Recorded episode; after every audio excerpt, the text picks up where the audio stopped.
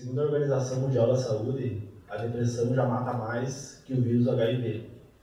No entanto, tem vários, diversos avanços da medicina, com medicamentos, com tratamentos, e mesmo assim a gente tem índices alarmantes de depressão, né? no caso a depressão que desencadeia o suicídio, né? Uhum. da, da morte.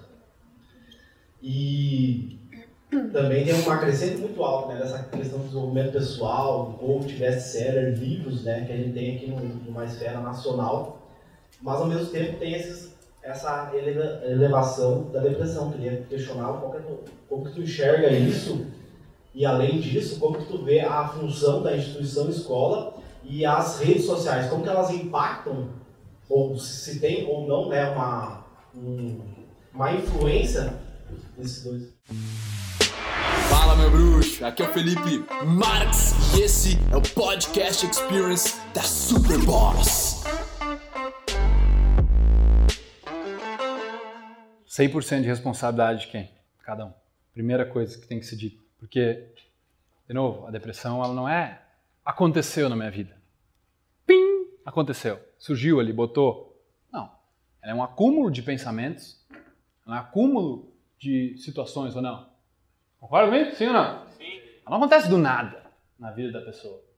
Ela já está alimentando aqueles pensamentos depressivos. Já está alimentando aquela ansiedade. Meu, antes da depressão vem a ansiedade. A ansiedade pela coisa. Tu não conseguiu controlar a ansiedade. Tu achou que era, sei lá, tomando um remédio.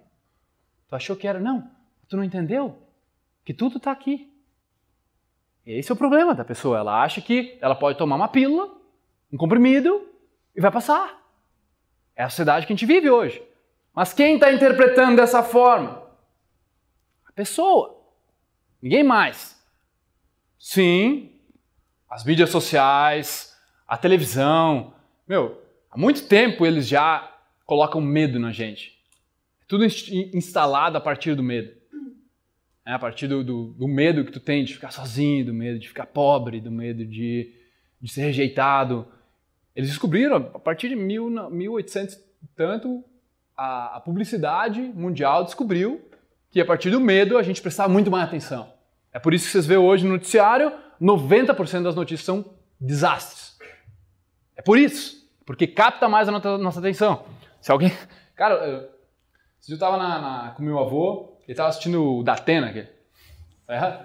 E aí, ah, porque não sei o quê, porque daí uma, um, um, cara estuprou uma menininha. Cara, aquilo me deu uma raiva por dentro. É? Gerou uma raiva dentro de mim. E eu só assim, cara, é impossível não, tu não, não sentir o negócio. Porque tu tá ouvindo, tu interpreta, tu gera raiva. Mas tipo, Tu sente aquilo, cara. É impossível a tua atenção não ser captada pelo negócio, porque é, é impactante, sacou? Tu não, tu não tem controle consciente daquilo. Tu só tem controle consciente depois que tu, depois que tu sentiu e agora? Que eu posso fazer? Primeira coisa é respira. Primeira coisa pode fazer. Então, cara, instituições uh, de ensino completamente ultrapassadas Ninguém te ensina a gerenciar teus pensamentos, a gerenciar tuas emoções. Os caras estão te ensinando ainda quem, quem era presidente em 1950, quando o Google te fala em 3 segundos. É, é a piada, mas é, é o que a gente está vivendo ainda. Redes sociais, brother. Cara, tecnologia é fantástica. A gente demorou milhares de anos até chegar na tecnologia dessa forma que é hoje, onde gente, eu posso pegar, estou na Tailândia, falando com a minha mãe ao vivo no FaceTime.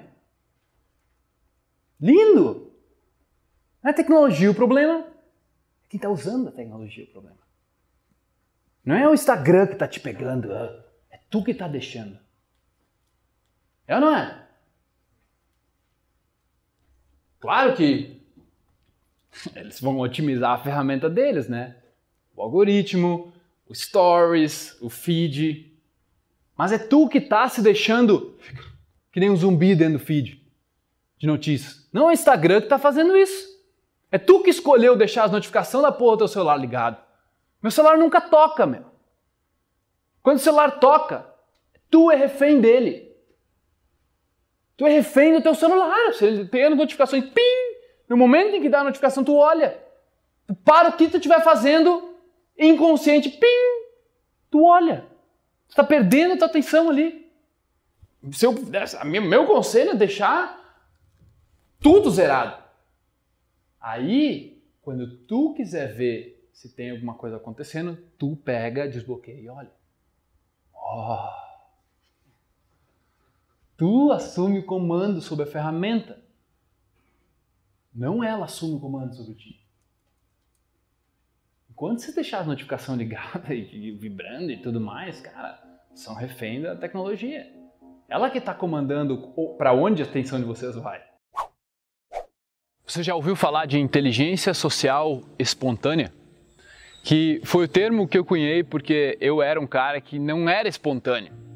Eu pensava demais para falar, eu tinha meio que uma paranoia, me comparava com os outros, eu pensava muito que ia dar errado ou eu ia ser rejeitado.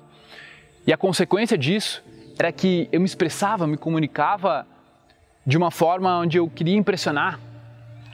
Era como se estivesse conversando para a pessoa gostar mais de mim, para eu convencer alguém a me aceitar num grupo, sabe? E aquilo estava me matando por dentro.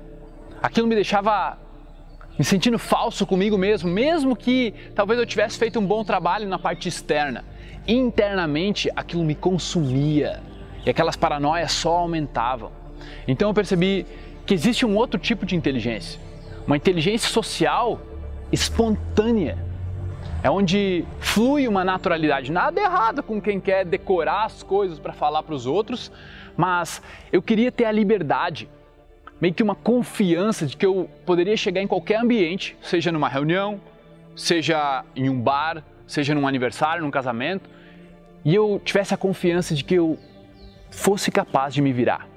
Imagina, como seria a sua vida a partir de hoje se você tivesse a confiança de que você vai ser capaz de se virar em qualquer lugar? De que você vai dar um jeito. Você não sabe o resultado e você consegue não ficar se importando e se preocupando com isso. Você sabe que você vai dar um jeito de se virar e vai se dar bem. Como seria a tua vida se você tivesse esse nível de confiança? Então é esse nível de confiança que eu quero te proporcionar. Eu criei um treinamento só para isso. É um treinamento onde você primeiro vai para as bases, para os fundamentos do homem, do ser humano, de como você funciona, como realmente entender melhor a si mesmo de A a Z. É uma estratégia para você se conhecer, onde ela é completamente personalizável para cada um e você vai desenvolvendo essa inteligência social espontânea. É onde você se torna magneticamente atraente para as outras pessoas e elas não conseguem evitar, porque você é um cara que é interessado ao invés de tentar ser interessante. Você é uma pessoa que está realmente se importando ao invés de tentar convencer alguém a gostar de você. Você está fazendo as suas coisas porque você é prioridade para a sua própria vida. Isso é ser protagonista. Irmão, eu acredito na arte de viver uma vida criada. E para isso, você precisa ser o seu protagonista a pessoa que vai criando, que vai dirigindo o seu próprio filme. E eu quero te ensinar como eu fiz isso na minha vida, como você pode fazer também. Ao invés de ficar tentando entrar numa cidade nova sem GPS, batendo cabeça, tentativa e erro, eu quero te dar o GPS, o mapa, onde é muito mais provável que você vá conseguir chegar lá.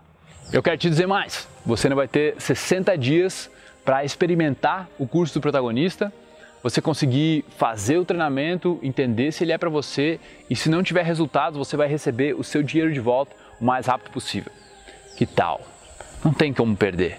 É você entendendo que o seu comprometimento em se desenvolver, em ir para esse próximo nível, é o que realmente importa. O resto a gente cuida.